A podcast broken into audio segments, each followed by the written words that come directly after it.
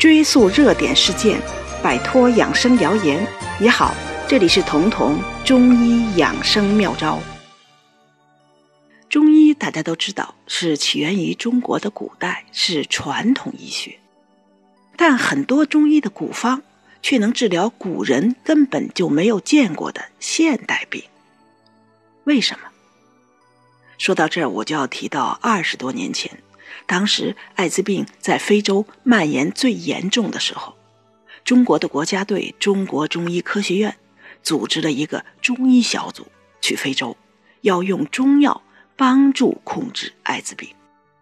当时很多人质疑，中医是中国古人创造的医学，中国古人既没去过非洲，更没见过艾滋病。怎么能用中医药去治艾滋病呢？但是，治疗的结果却出人意料。通过中医辨证论治，用中药治疗，很多非洲艾滋人的病状明显的改善了，甚至就被控制住了。从那之后，同样是中医，又治疗过他们从来没见过的非典，治疗过禽流感，中医药多次发挥了不可替代的作用。为什么古老的中医能治没见过的新病？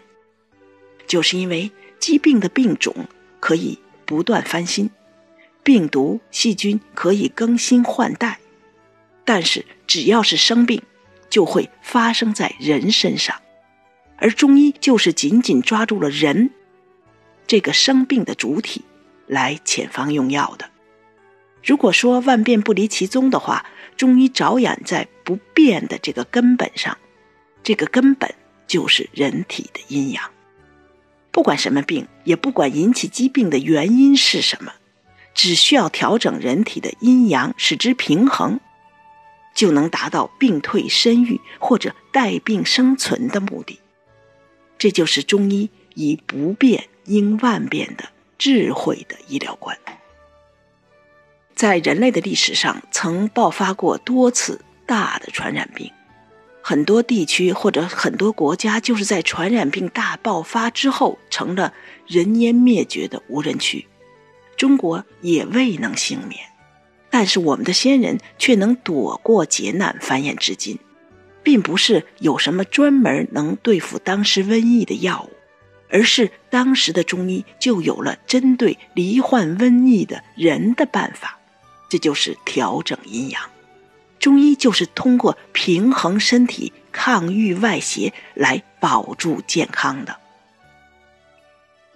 而现在研究也证实，所有抗生素杀死致病菌的时候，即便杀灭了百分之九十的致病菌，只要还残存一定数量的致病菌，它们仍可以保有很强大的致病力。很多体弱的病人。在抗生素控制好急性发作后，转为慢性甚至复发，就是因为他们失衡的身体无力去抗击剩余的那百分之十的残余的致病菌。而癌症的复发也是同样，即便是化疗药物有效的杀死癌细胞，但残余的癌细胞仍旧会在几年之后伺机而动，而那个时候往往是你体质变弱。阴阳失衡的时候，凡此种种，也就说明了一点：疾病的发生和转归，关键还在于人体的自身。所以，古往今来，中医治病遵循的总则始终是正气存内，邪不可干。不管外边来的是细菌、是病毒还是癌细胞，中医都以提高自身正气。保持阴阳平衡的这种办法来应对，也就是因为这个原因，明代名医张景岳的两仪膏被称为中医第一方。这个“第一”不是时间上最靠前的意思，而是它最能体现阴阳平衡这个中医治病养生的总则。两仪膏这个方子非常简单，只有两味药，一个是熟地，一个是人参。熟地补阴，人参补阳；熟地补血，人参补气。而中医的阴阳，如果我们用一根燃烧的蜡烛来做比喻的话，阴是蜡烛，阳是蜡烛上的火苗。人要保持健康，不仅要让火苗烧得旺，更要让蜡烛足亮，这样才能保持长时间的燃烧。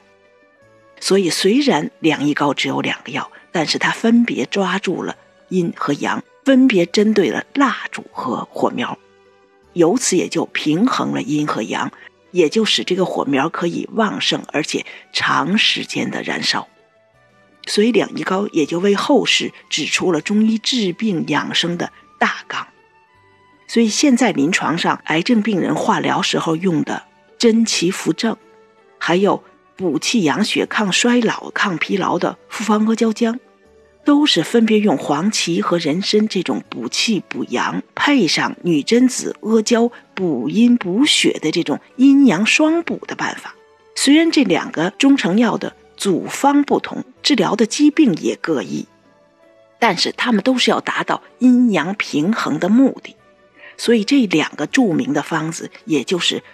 中医第一方的现代版，也就是中医治病养生主旨的最现代化的体现。